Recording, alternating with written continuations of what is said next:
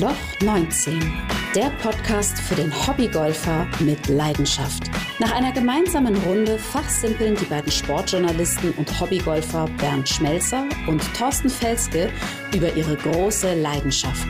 Frei nach dem Motto: Tigerline muss nicht sein.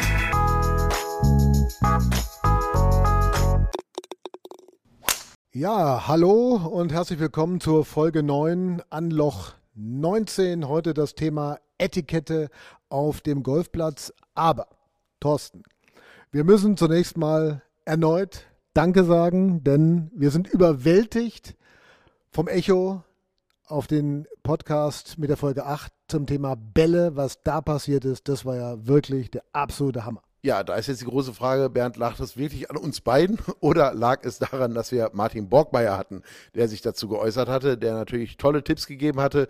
Wir reden ja immer nur um unsere, über unsere Amateurerfahrungen, die wir bei unserem Hobby machen, aber er konnte jetzt mal ganz genau erklären, was es ist, weil er das Thema wissenschaftlich betreibt. Aber natürlich freuen wir uns total, dass wir so populär mittlerweile geworden sind und so toll gehört werden. Vielen, vielen Dank also nochmal für alle die, die uns immer wieder hören, die uns liken, die uns weitersagen, weiterempfehlen auch die uns downloaden bei allen möglichen Podcast-Plattformen. Überall, wo man ja Podcasts downloaden kann, sind wir auch mit Anloch 19 vertreten. Und beim letzten Mal haben wir es ja schon gesagt, wir stürmen ja teilweise jetzt sogar schon die Charts. Hier nochmal der Hinweis übrigens auch von der Strawberry Tour.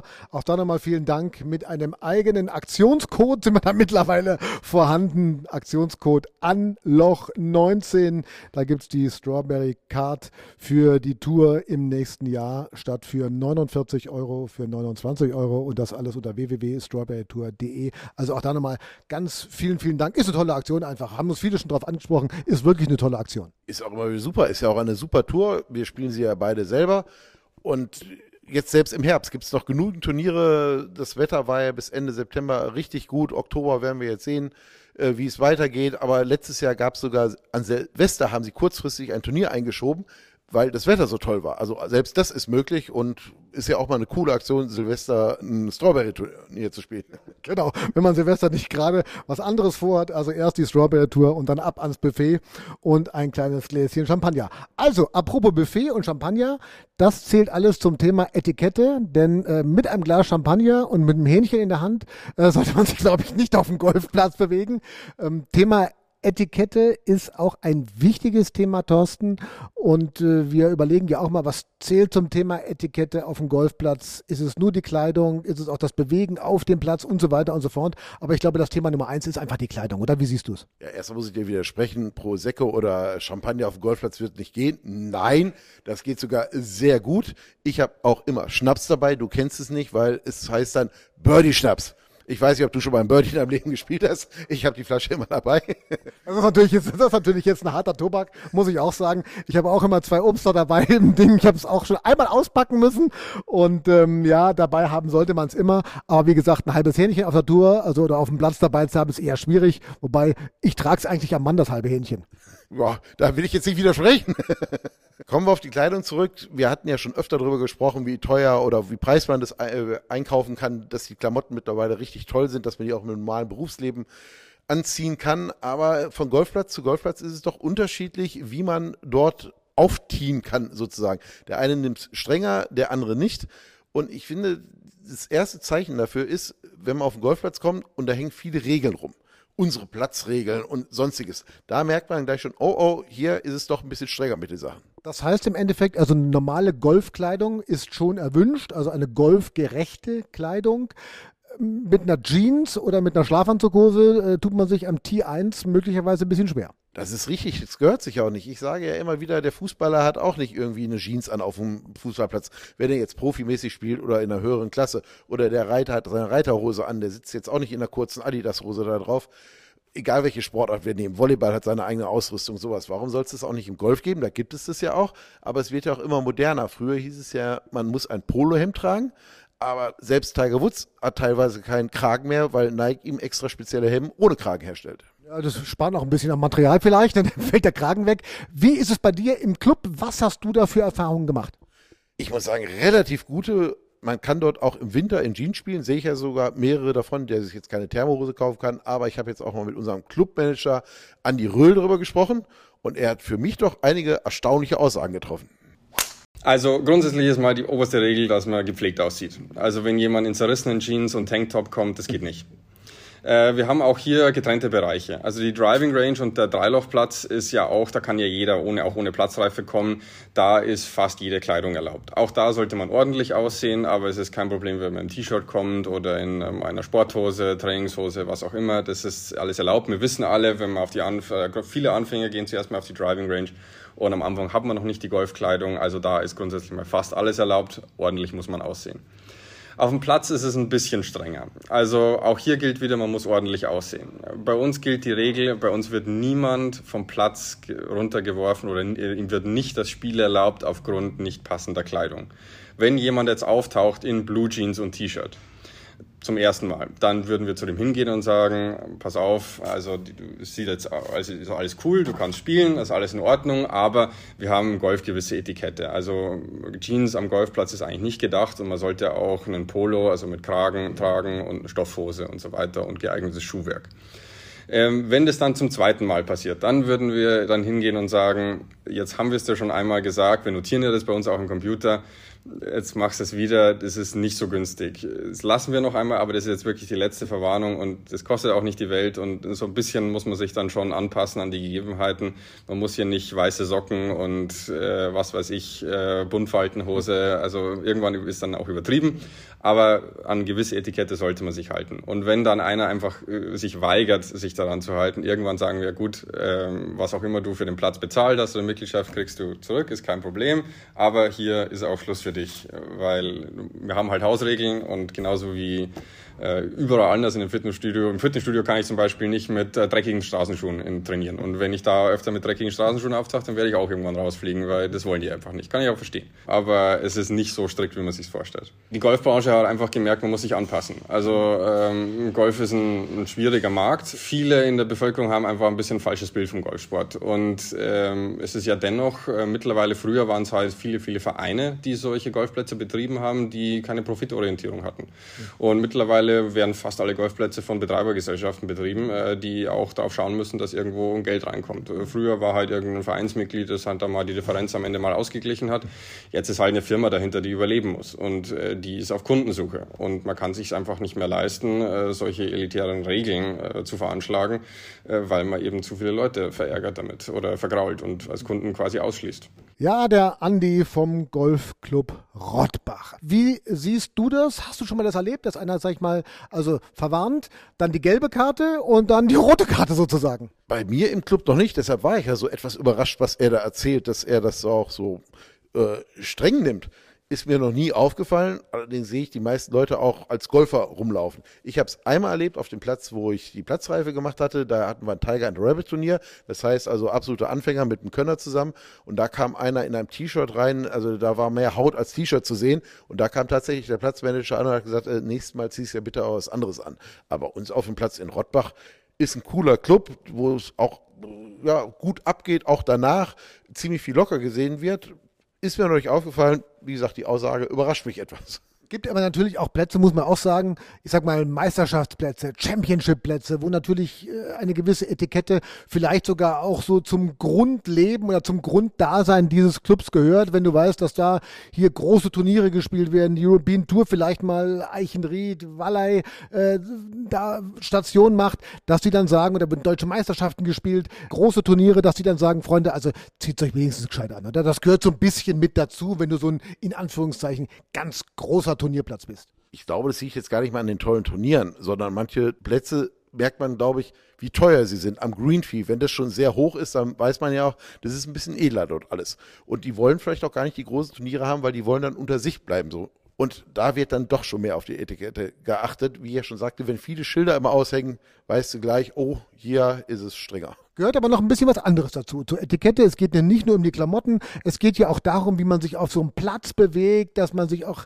in gewisse Regeln mit einfügt, dass man einfach sagt, pass auf, ein Bunker, wenn man aus dem Bunker gespielt hat, der muss wieder mit dem Rechen sauber gemacht werden, der muss wieder so hergerichtet werden wie vorher. Ich stelle mein Bag nicht aufs Grün, sondern daneben in Richtung zum nächsten Tee. Also das gehört ja auch alles mit dazu. Das lernt man ja im Anfängerkurs praktisch für die Platzreife. Man muss ja sogar eine Prüfung dafür ablegen, für die Etikette. Und das gehört alles dazu. Also es sollte eigentlich jeder Golfer wissen. Aber wenn man auf dem Platz ist, haben viele das wieder vergessen, was dort beigebracht wurde.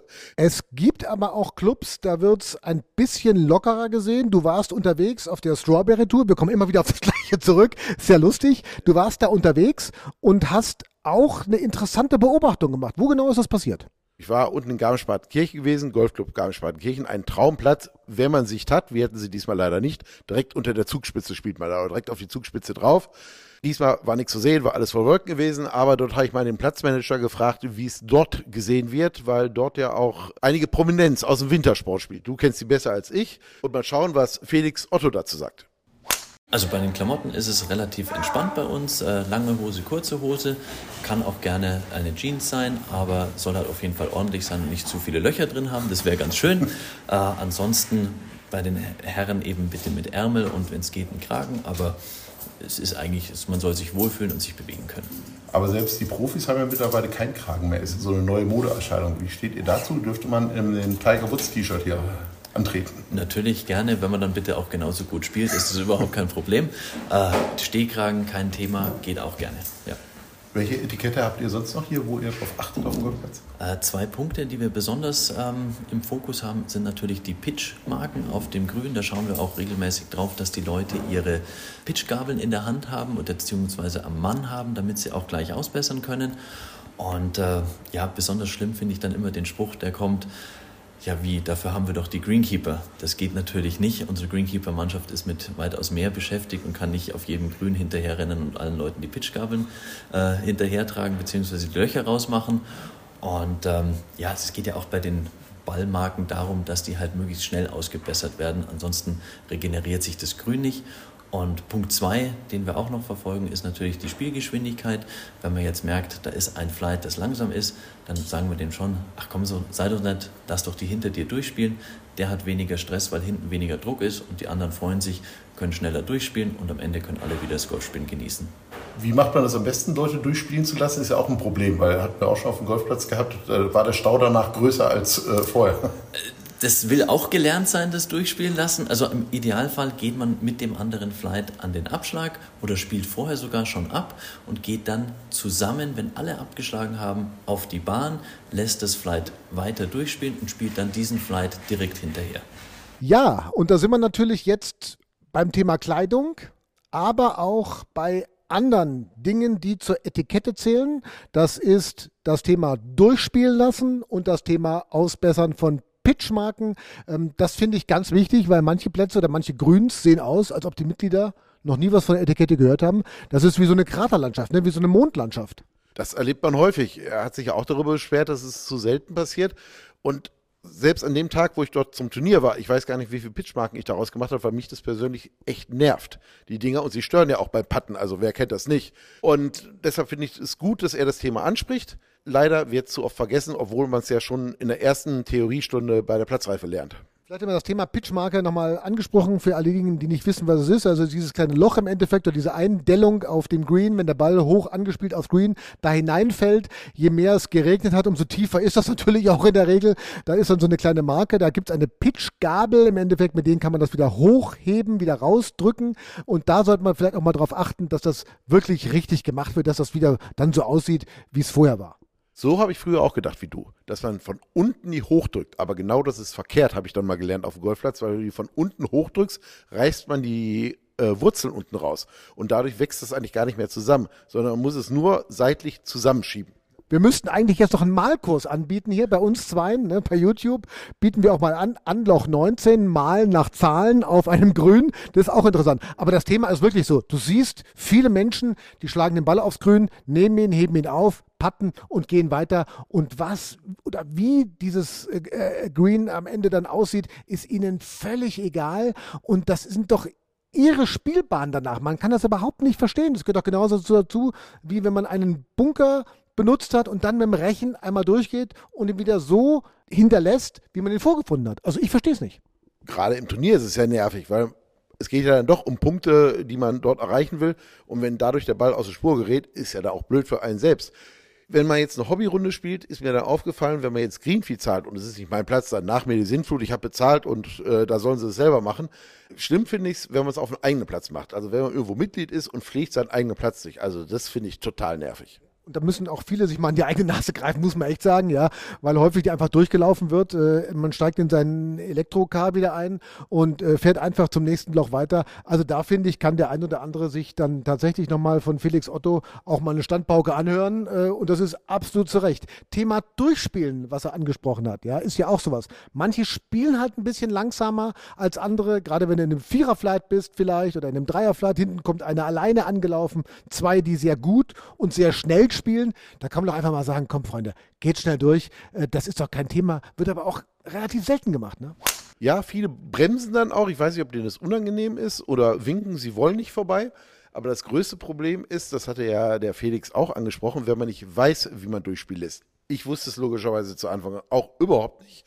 Und da hatten wir die Aktion bei uns in Rottbach gehabt. Wir waren zu dritt. Die anderen, die kamen hinten auf und da haben wir uns auf die Bank gesetzt, haben gewartet, bis die gepattet hatten beim letzten Loch und haben gesagt, ihr könnt weiterspielen. Aber dadurch haben wir den ganzen Golfplatz praktisch aufgehalten und hinter uns war ein riesiger Stau gewesen. Also erst abschlagen und dann die anderen vorbeilassen. Das ist echt ein Thema, hatten wir vorher überhaupt nicht drüber nachgedacht. Aber dadurch hatten wir Chaos auf dem Golfplatz angerichtet. Chaos ist immer schlecht, ja. Aber das ist ja auch so ein Thema. Learning by doing. Und das ist ja auch manchmal gar nicht so schlimm oder so schwer, wenn man mal einen fragt, ja, auch einen, der besser ist in dem, im Flight vielleicht, oder sagt, du sag mal, wie machen wir das jetzt eigentlich? Wie funktioniert denn das jetzt eigentlich durchspielen lassen? Ne? Man kann sich auch ruhig mal trauen zu fragen. Das ist überhaupt nicht schlimm, finde ich. Ja, da hätten wir so mutig sein können, wie wir wollten. Wir waren einfach drei Luschen im Golfplatz, äh, im, Golf, äh, im Flight, die sich kannten und hatten überhaupt keine Ahnung. Aber ist ja irgendwie logisch. Wenn man den Ball nicht selber schickt, sondern wartet, bis der andere abgeschlagen hat, der muss ja dann erstmal weiterlaufen. Das waren gute Spieler, die dreschen dann über 200, 250 Meter drauf. Dauert ja dann auch, bis die beim Ball sind. Bis dahin war der nächste vielleicht schon wieder bei uns gewesen und dadurch war da alles doppelt gemoppelt. Und dadurch ist die Erklärung, die der Felix gemacht hat, absolut richtig. Und wenn wir das mal machen, dann machen wir es mittlerweile auch so. Durchspielen lassen, wie gesagt, Etikette, Kleidung, was ist für dich neben den, den Regeln auf dem Platz auch das Bag nicht auf dem Grün abstellen, sondern daneben in Richtung nächsten Abschlag schon. Was ist für dich so mit das Wichtigste, das Entscheidendste?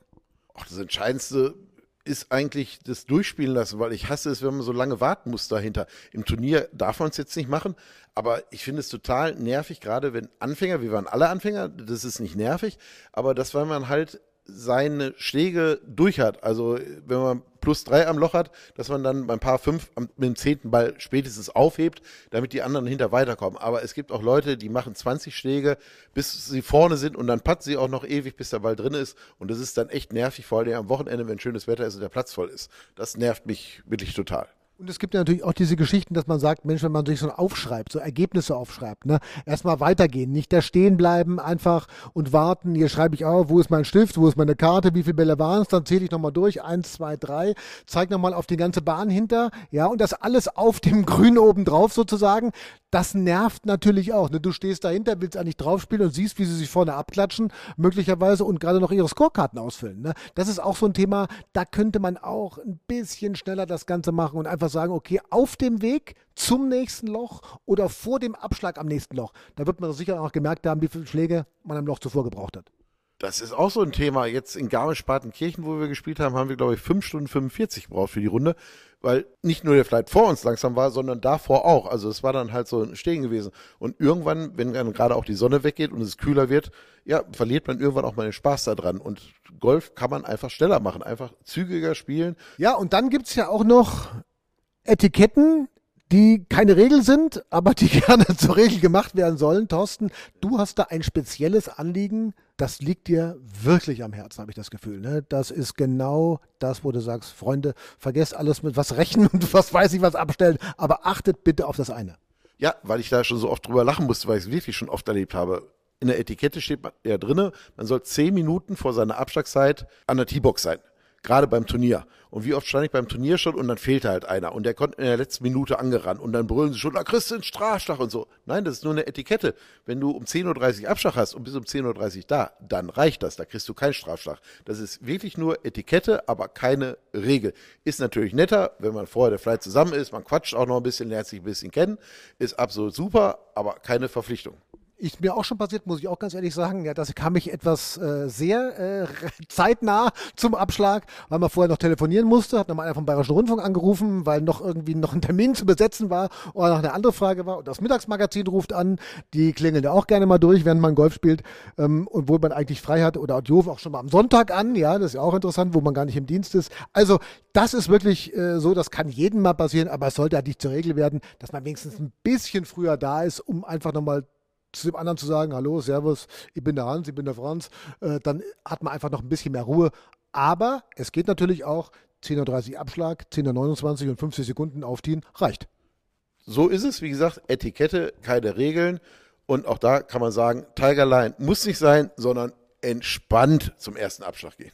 Das ist auch das Thema für die Folge 10, ihr Lieben. Wir haben da unsere Jubiläumsfolge und wir werden eine Überraschungsfolge draus machen. Können wir jetzt schon mal ankündigen. Das wird sicherlich sehr, sehr spektakulär. Vielen Dank zunächst mal an alle, die uns hören, die uns begleiten, downloaden bei allen Stellen und überall im Netz, wo man Podcast downloaden kann. Weitersagen, empfehlen, bitte auch mal gerne liken oder einen Kommentar schicken an uns, eine WhatsApp, Sprachnachricht, Textnachricht. Die Nummer ist in den Show Notes eingeblendet. Wir freuen uns, wenn wir von euch hören und immer cool bleiben und immer entspannt bleiben. Wir haben das einzige Motto, was uns auf dem Platz weiterhilft. Tigerline muss ich sein.